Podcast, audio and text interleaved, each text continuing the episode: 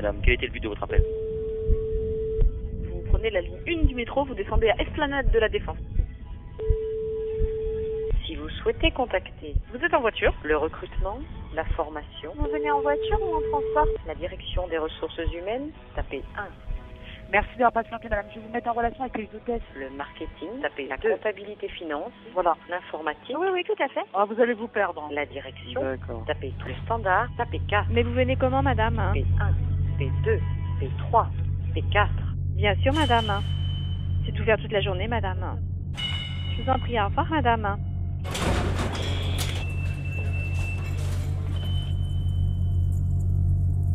J'observais ce matin en venant par le RER que rien n'avait changé.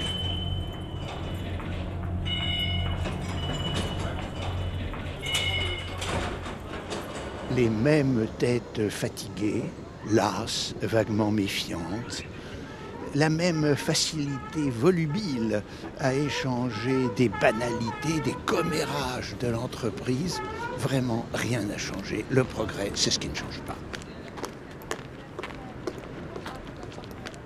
De même, n'est-ce pas, ce qui me frappe, c'est que ces tours qui ne sont pas laides. Enfin, on ne peut pas dire qu'elles soient laides, mais on dirait qu'elles suscitent de l'immobilité. On dirait qu'elles suscitent de la permanence, mais une permanence lourde.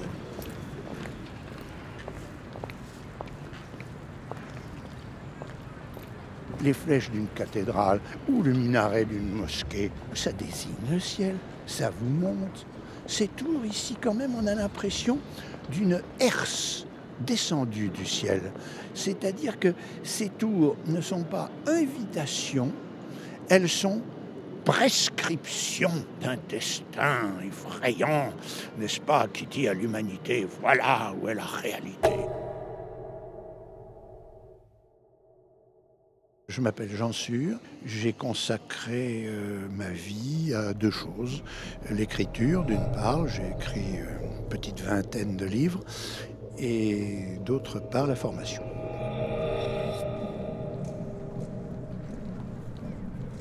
Moi, Je suis le formateur le plus viré de France, vous savez. Euh, euh, autrefois, les maréchaux de Napoléon mettaient J'étais à Austerlitz, à Wagram, à Iéna, et moi, je peux dire j'ai été viré d'IDF, viré de Rhône-Poulenc, viré de Framatome, viré de partout. Euh, vous voyez ce que je veux dire C'était c'était une grande volupté. C'était une grande volupté, parce qu'avant d'être viré, il y avait l'instant, la fulgurance.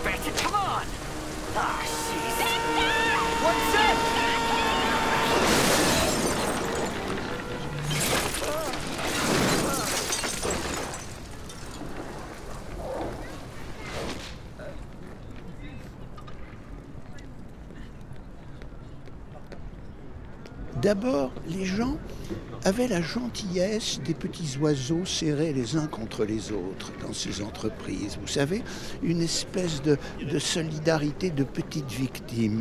Et puis, euh, il y avait des personnes agréables, de nobles cadres supérieurs, euh, de jeunes femmes très avenantes. Tout ça était très gentil en un sens. Et puis, quand on y regardait de plus près, on avait vraiment un sentiment de captivité un sentiment, euh, plus même que de captivité, le sentiment que chacun était le captif de l'image des autres, une sorte d'entrecroisement de captivité mentale.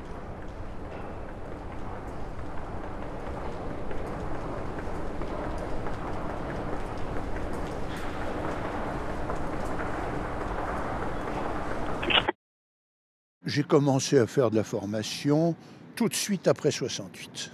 Et l'esprit qui régnait dans les entreprises, certes un peu poussiéreux, n'était pas celui du management.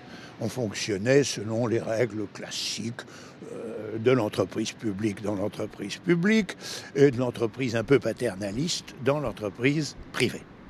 Tout d'un coup, nous avons vu arriver dans les années 80, les années fric, quelque chose qui alors était très singulier et qui s'est présenté, comme le diable, sous une forme aguichante, la séduction relationnelle. Le management s'est présenté comme une séduction relationnelle qui allait permettre de mieux vivre l'entreprise.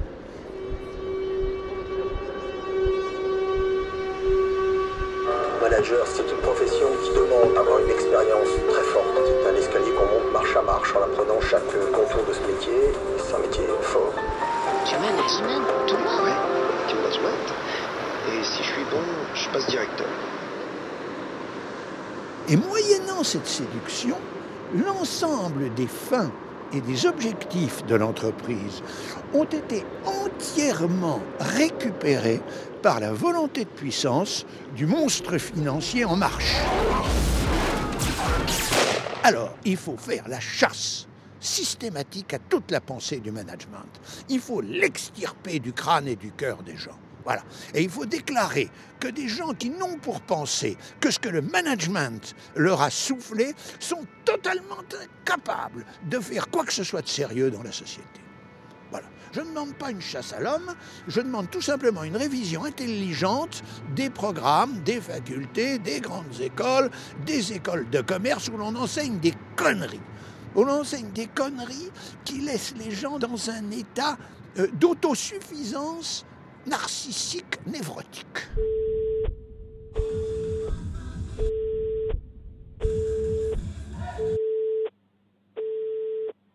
Nous sommes devant quelque chose d'extrêmement grave. On envoie les salariés dans la seule possibilité qui leur reste, c'est-à-dire d'un côté de souffrir et de l'autre de se consoler avec des illusions. Voilà.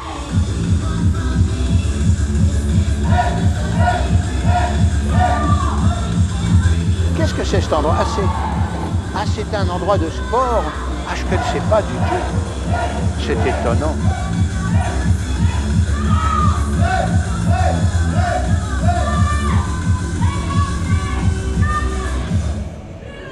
Je vois des gens euh, frénétiquement agités, soit à marcher sur des tapis, soit à pédaler sur place sur des vélos. Il y a une musique écrasante dans tout ça. La question que je me pose, c'est après, quand ils sortent. Bah après, quand ils sortent, ils sont prêts pour être, pour être des managers managers, quoi. Hein? Ah, ils ont ici exprimé leur réalité humaine, n'est-ce pas? Je trouve tout ça tout simplement triste. Mais au fond, il ne faut pas la ramener. Nous sommes ces gens-là. Autrement, de manière peut-être un peu moins caricaturale, nous sommes ces gens-là.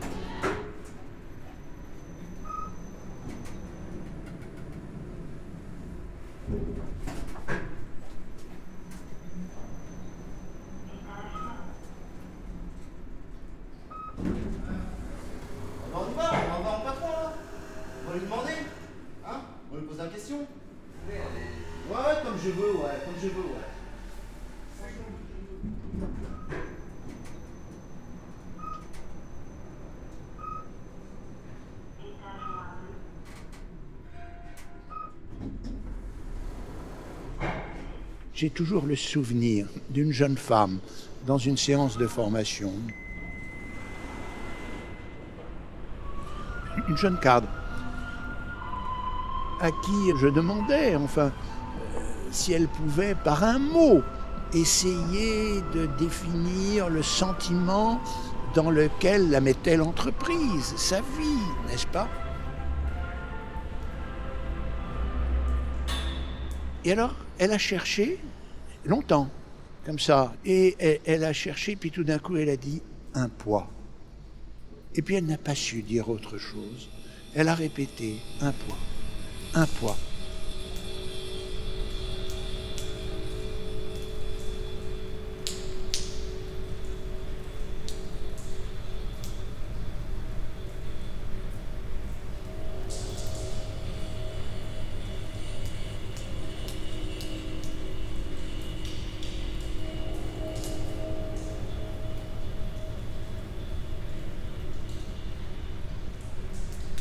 Poids, tous les gens qui travaillent ici l'ont. Et ils l'ont d'autant plus qu'ils, comment dirais-je, qu'ils sont moins trompés par l'illusion que leur donne leur position sociale.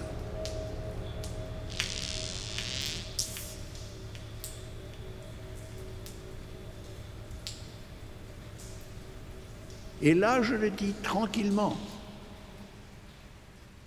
les victimes les plus grandes sont ceux qui sont le plus haut placés.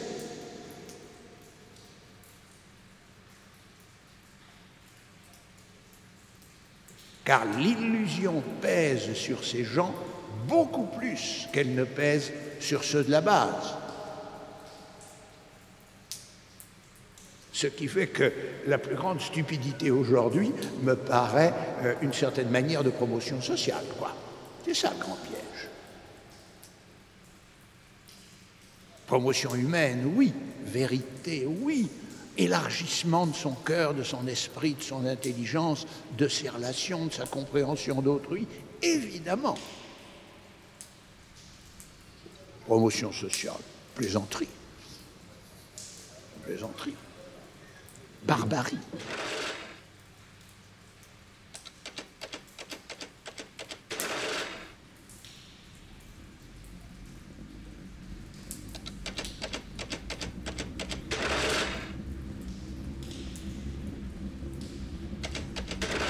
Belle hausse pour L'Oréal ce soir qui gagne 2,1%. Euh, 79,20 euros.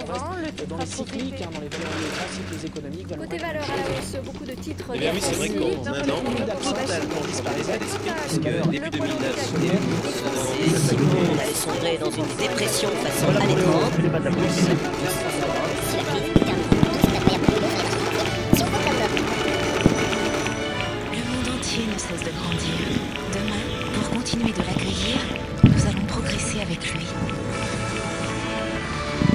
Bientôt, vous pourrez devenir actionnaire d'Aéro.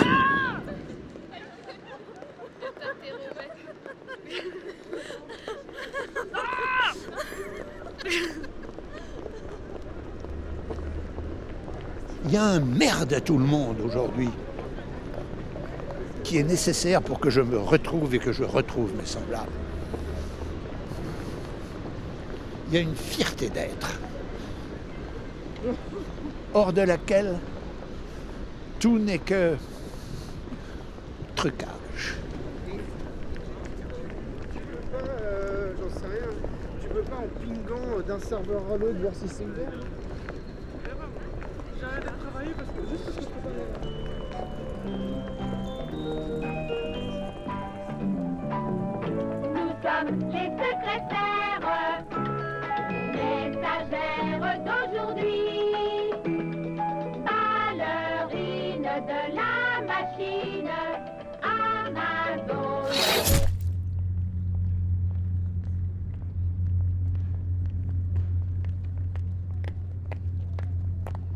Dans chacun de ces bureaux, l'être humain est retourné, méprisé. Il est invité à se, comment dirais-je, à dire le contraire de ce qu'il pense.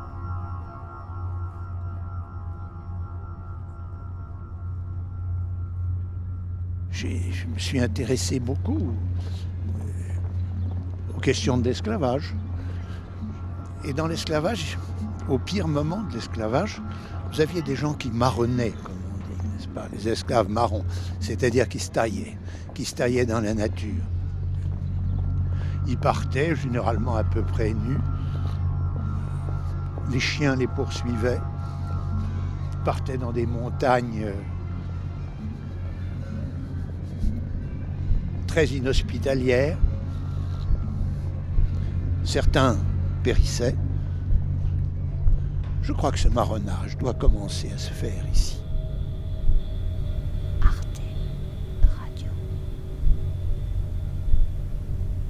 Il faut répondre à la pression du monde moderne au niveau même auquel elle s'exerce.